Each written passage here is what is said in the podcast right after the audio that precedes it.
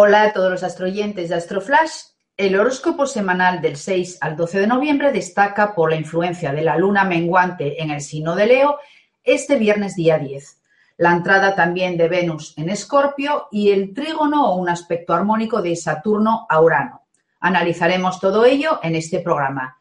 Quiero recordaros que hay una estrocha de preguntas que podréis ir haciéndome en este mismo momento y los que veis ya en diferido el programa, debajo de este vídeo podéis también escribirme.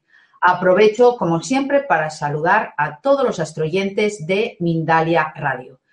Primero analizaremos la influencia de la luna menguante en Leo del viernes día 10, como dije, y vamos a ver cómo va a afectar esta luna en nuestras vidas. Para empezar, la luna cuando está menguante es cuando pasa de llena a nueva, es decir, cuando la vemos del lado izquierdo y tiene luz, aparece como una C. Tengo que aclarar que esto es al revés en el hemisferio sur. Esta semana nos encontramos entonces con esta fase de luna menguante, que es la fase de la luna en la que la diosa adquiere el aspecto de anciana, indicando un aspecto de madurez que nos empuja y ayuda a tratar asuntos que requieren sabiduría. Es la luna de Hécate que nos invita a encontrar nuestra sombra, trabajarla y transmutarla. La luna menguante es la última fase antes de que se cierre el ciclo lunar. La luna va disminuyendo su luz y el cuerpo y la mente también se relajan al mismo ritmo. Encontramos más facilidad para desprendernos entonces de todo aquello que nos sobra, ya sean líquidos, grasas, toxinas, pero también pensamientos tóxicos. Como nuestro nivel de agua en el cuerpo disminuye, las emociones más negativas, incluso nocivas, están a flor de piel y es buen periodo para removerlas, sacarlas a flote y sanarlas. No es casual que las heridas cicatricen mejor durante este periodo. En la luna menguante nos permite también alejar enemigos, enfermedades, espíritus, situaciones también que nos disgustan y llevamos a cabo trabajos personales que alejen disminuyen o lleven a término asuntos pendientes. Se hacen también rituales que involucran la sanación, la sabiduría, la madurez y la contramagia para liberarse de trabajos, por ejemplo, de magia negra o de amarres o liberarse de ataduras en general, incluso kármicas. Es buen momento también para intentar bajar de peso, la venta de propiedades, así como el rompimiento de adicciones, malos hábitos y rachas de mala suerte y poner fin a ellas. Esta es la luna eh, cuya oscuridad se realiza normalmente en la parte oscura, sus trabajos de magia negra y maldiciones y todo aquello que interfiera en la voluntad de otro. Pero también esta fase lunar justamente, como he dicho antes, es muy propicia justamente para la ruptura de esos trabajos, anulación e inversión de estos trabajos oscuros. Es, por tanto, la mejor época y la más propicia para efectuar limpiezas energéticas que sean duraderas, tanto de personas como de objetos o de viviendas. Como en esta fase lunar eliminamos toxinas con más facilidad, es muy buena época para iniciar un plan de adelgazamiento, para realizar tratamientos de limpieza de piel y para el acné. Si queremos que el pelo crezca más despacio, pero con mayor fortaleza, es la mejor época para cortarlo teñirlo. Lo mismo sucede con las uñas. En general es buen momento para el autoanálisis y el cierre de ciclos. Ahora, para equilibrar las energías de esta luna en Leo en particular, os recomiendo trabajar con el diamante y el rubí, en metales con el oro, en flores y plantas con el girasol, en flores de Bach la verbena que te aportará la cualidad de la moderación y en ángeles con el arcángel Manaquel que se encuentra a los 18 grados de Leo y esta semana nos da el siguiente mensaje. Rompe las barreras donde te encuentres y conéctate con el tiempo del sueño o con la gran nación estelar. Sé consciente de que todos somos seres completos a los ojos del uno eterno. En esta semana, pocos aspectos, salvo una confluencia energética en el signo de Escorpio, ocupado por el Sol, Venus y Júpiter que ya hemos analizado la semana pasada. Pero esta vamos a analizar también en concreto Venus, que va a entrar el martes día 7 en el signo de Escorpio. Todo esto también te va a favorecer especialmente a los signos de agua como el cáncer, el escorpio y el piscis. Recordar que siempre hablo del signo, pero también tenéis que ver vuestro ascendente. Venus entra entonces en escorpio el martes día 7 y va a permanecer hasta primeros de diciembre. Deja el encantador signo de Libra para entrar en un signo fulguroso de escorpio donde Venus, desgraciadamente, está exiliada, es decir, no se encuentra cómoda en este signo. Venus valora los sentimientos y los bienes materiales y por ello podemos esperar algunas dificultades en esta área. Menos ternura y algunas ganancias materiales no sobrevivirán. En todos casos, podemos consolarnos sabiendo que el escorpio destruye para construir algo mejor. Lo que se destruirá es porque está mal ajustado, obsoleto o es nocivo para nosotros. Sin embargo, para algunos esta píldora será difícil de tragar, pero lo principal es que se puede establecer una situación más clara en este mes y más confiable para cuando el planeta pase el mes que viene a Sagitario. El sábado 10, Saturno en Sagitario y Urano formarán un trígono exacto en, desde Aries a Sagitario. Como estos dos planetas son sociales, son muy determinantes para muchos de los acontecimientos que están dándose a nivel mundial. Cuando Saturno hace contacto con Urano, se produce el encuentro entre lo viejo y lo nuevo. Y este tránsito fluido indica que lo viejo y establecido está abierto al cambio, es decir, ahora estás preparado para integrar una vida con cosas nuevas. Sabrás conservar lo mejor de lo viejo, pero poco a poco irás haciendo lugar también a ideas nuevas objetos e intereses nuevos. Eres consciente de que el intento de evitar el cambio no será más que engañarte a ti mismo al privarte del crecimiento que te ofrece este periodo. Es un buen momento para renovar aquellas esferas de tu vida en que actúas demasiado a la defensiva, de una forma rígida o reprimida. Ahora puedes reunir el valor necesario para abandonar las antiguas pautas y explorar nuevas maneras de ser, ensanchando de esta forma tu horizonte. Muy bien, como veis hay poquitos aspectos, entonces vamos a extendernos de nuevo en la ronda planetaria analizando esta entrada de Venus en el signo de Escorpio para cada uno de los signos y como dije también para los ascendentes. Empezamos como siempre para no perder el ritmo y el orden por el Aries. Aries, dependiendo de tu situación sentimental y financiera, al entrar Venus en Escorpio, vivirás intensas pasiones sensuales y verás cómo explotan tus activos si no son buenos. En cualquier caso, esta área no será trivial y si sabes cómo hacer el juego, en estas pocas semanas pueden ser muy rentables para poner tus bienes a seguro o cambiarlos si se vuelven obsoletos. Todos los sentimientos están bajo tensión y se recomienda no responder como de costumbre. Tómate el tiempo para reflexionar porque vale la pena. Tauro, hechizado con la entrada de Venus en Escorpio, tu signo opuesto, basta con decir que nada será tibio en las próximas semanas, ni tus pasiones, ni tus rencores, ni tus actividades financieras. Para algunos será necesario luchar contra una tendencia de destrucción radical. Sin embargo, si tus relaciones son estables, puede ser un periodo particularmente fructífero, especialmente para aquellos que deseáis concebir un hijo. Además, ten mucho cuidado con tus finanzas hasta noviembre y trata de calmar tus excesos, incluida la comida.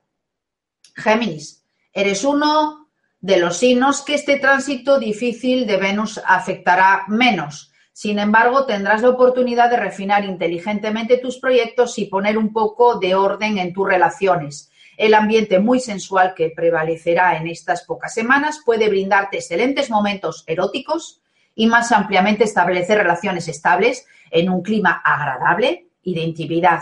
El mapa financiero mundial no es muy bueno, por lo que sería prudente no cometer errores sobre el dinero y posponer las decisiones importantes al respecto. Cáncer. Venus en Libra induce relaciones ligeras y fáciles y a veces superficiales que pueden haberte molestado en las últimas semanas. Así que la entrada de Venus en Escorpio hace que tu posición sea particularmente privilegiada. Te beneficiarás de las energías positivas de Venus sin pagar realmente el precio de la renuncia al sufrimiento pagado por otros. Es un buen momento para fortalecer tus relaciones emocionales, para declararte o mantener sensualmente tu amor. En cuanto a las finanzas, es un buen momento para invertir, manteniendo un ojo en los riesgos actuales. Leo, después de algunas semanas de intercambios variados y gratificantes, un periodo más íntimo se cierne con la entrada de Venus en Escorpio. Es probable que los intercambios emocionales ocurran en un registro apasionado, pero a veces rápidamente devastador. La sospecha puede reinar. Las guerras de poder también son probables. Las ganancias financieras o emocionales poco claras corren el riesgo de romperse. Es un buen momento para que los excesos tengas cuidado con ellos, ya que pueden ser particularmente dañinos para ti, así como los gastos o las inversiones irreflexivas. Si logras gastar positivamente la enorme energía emocional que provocará este tránsito, podrás durante este periodo crear un trabajo lleno de profundidad. Virgo, la entrada de Venus en Escorpio firma el regreso cíclico de una agradable atmósfera que te gusta mucho. Es un excelente momento para analizar tu vida emocional y financiera. Tu vida sentimental puede cobrar vida y tu líbido se expresará con particular facilidad. La suerte está a tu lado y tu mente analítica será muy útil en esta atmósfera apasionada y misteriosa. De todos modos, tiene los recursos disponibles para sacar las castañas del fuego y preservar un nido cálido, además de un ahorro sólido para el futuro.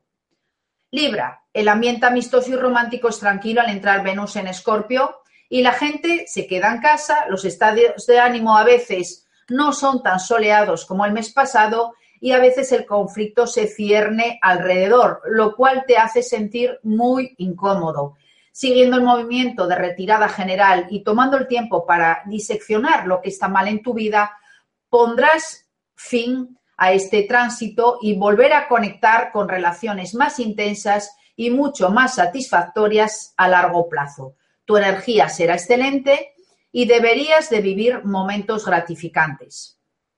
Escorpio, cuando ingresas Venus en tu signo durante estas semanas, exacerbarás los lados más oscuros y sulfurosos de tu personalidad.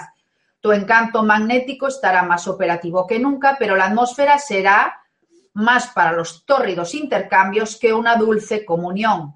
Tu forma radical de ver las cosas puede hacer que destruya las relaciones insatisfactorias o desperdicies tus activos económicos. Más que nunca, la autodisciplina debería ayudarte a superar estas semanas intensas pero muy emocionales. Ten cuidado con las fluctuaciones financieras, especialmente el primer decanato que está sujeto a gastos imprudentes. Sagitario, probablemente has tenido muchos encuentros nuevos durante estas últimas semanas y ha llegado el momento de hacer hoja de balance dependiendo del grado de apego que te vincule a esas personas. Las relaciones están destinadas a desaparecer y otras, sin embargo, van a fortalecerse.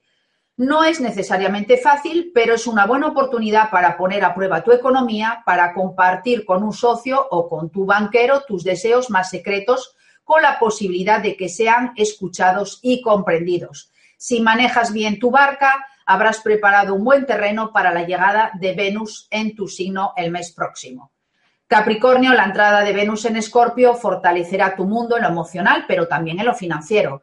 Muchos estarán temperamentalmente alejados de las pasiones devastadoras. Su compostura será muy útil para separar el trigo de la paja sin prisas, pero con gran eficacia. También puedes hacer inversiones muy sabias porque eres muy previsor. El ambiente íntimo, intenso, te queda perfecto. Y si estás en una relación, es probable que tus intercambios sean inolvidables durante este periodo. Los solteros, sin embargo, encontrarán más difícil encontrar un alma gemela durante este tránsito de gran codicia emocional. Acuario.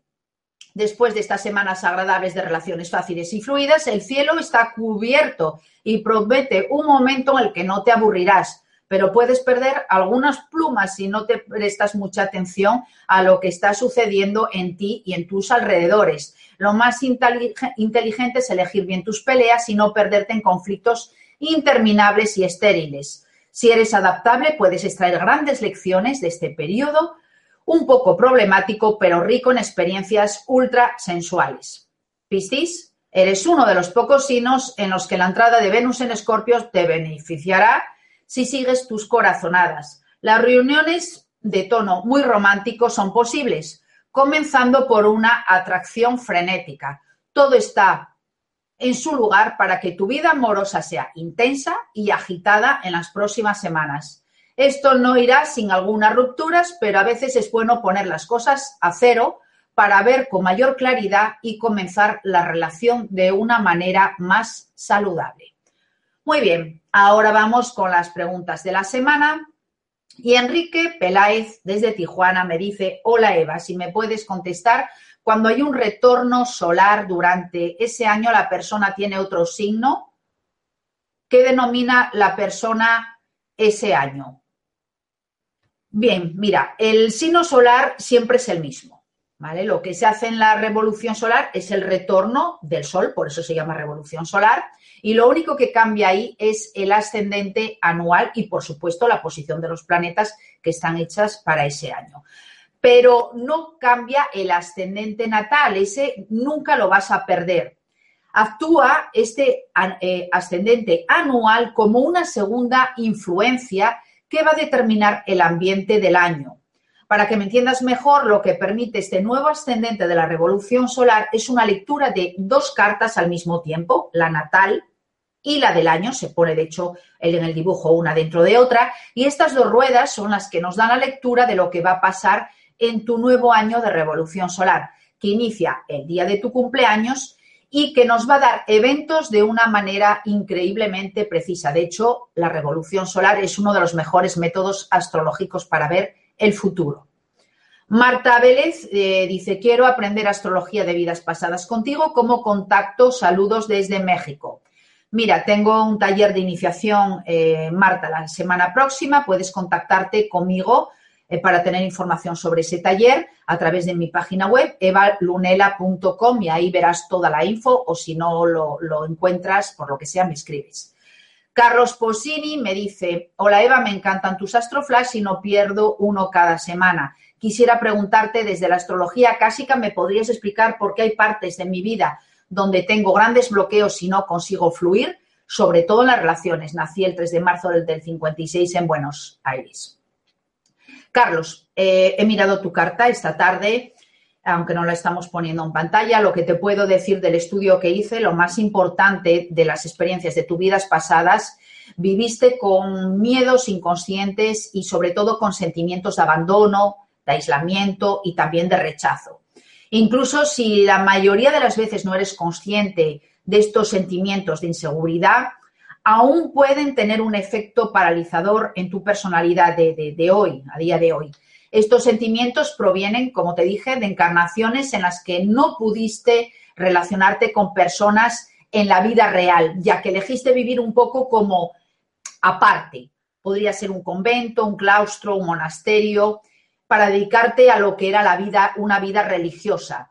En la vida presente, sin embargo, te ofrece la oportunidad de corregir estos desequilibrios del pasado en la que tú tienes que proyectarte más hacia aterrizarte y hacia lo material y también aunar, no quiere decir que pierdas las otras cualidades, pero aunar tu vida espiritual y traerla, como digo yo, el cielo a la tierra. Eh, los encuentros eh, que vas a tener en esta encarnación pueden estar la mayoría predestinados con personas también relacionadas con tu pasado kármico y ocurrirán eh, de vez en cuando en esta vida, cuando hay esos relojes que marcan los planetas, y esto va a ser para darte la oportunidad de manejar mejor esos desafíos que tienes con las relaciones humanas. Entonces, dedica cada día un poco de tiempo para silenciarte dentro de ti, que ya sabes hacerlo de vidas anteriores, para comprender mejor las aspiraciones profundas de tu alma, pero tienes que evitar que te pierdas en tus relaciones con otros, que no tengas suficiente carácter o que huyas de ellos para confrontar ciertos problemas al mismo tiempo para que te permita hacer una mayor contribución en el mundo en el que vives cuando lo traes al plano material, esas cualidades. Muy bien, Cecilia Sánchez de Murcia me dice, hola Eva, soy alumna tuya de registros acásicos y aún tengo grandes dificultades a ver mis vidas pasadas abriendo los registros y cuando veo algo me siento muy insegura. Sé que en los talleres dices que ves claramente vidas anteriores a través de la carta astral. ¿Me podrías, por favor, decir alguna? Nací el 7 de septiembre del 71 en Murcia. Mira, Cecilia, eh, la vida más influyente eh, a día de hoy dentro de tu carta astral es la que tuvo lugar en el momento del nacimiento de Jesús en Galilea. Estuviste por esa zona o cerca del Mar Muerto, donde los esenios se reunían para meditar y para estudiar. Esa es una de las encarnaciones más importantes tuyas. Pero también me indica tu carta que estuviste dentro de los primeros cristianos que fueron martirizados por creer justamente en el Mesías. A raíz de estas vidas, desde los principios de los tiempos, también del cristianismo, parece que has vivido también en otras encarnaciones en las que vivías celibato y estuviste como monja o como monje, porque recuerda que vamos cambiando también de sexo. Ves que hay muchas influencias que van en este sentido, entonces em, esto te hace que para ti eliminar tus deseos sexuales, en este caso que también hay cosas respecto a eso dentro de la carta astral, eliminar estas necesidades eh, personales em, delante del bien de una comunidad. Es como que dejas tu vida sexual un poco limitada por toda esta energía que traes, que dije anteriormente. Por eso, en esta vida eres una persona además con gran intuición y el gusto por la mística y el misterio, que se debe a todas estas influencias. Además, eres una persona con gran compasión, pero a veces podría resultar un poco pasiva. Tienes que tener cuidado con esto. Enfrenta estas dificultades para expresar la fuerza de tu propia energía y de tu alma evolucionada. Muy bien, nos encontramos en el próximo Astroflash de lunes, pero antes invitaros a mi canal de YouTube, Eva Lunela, donde pronto también disfrutaréis de un nuevo programa con muchas sorpresas. Nos vemos el próximo lunes aquí en Mindar.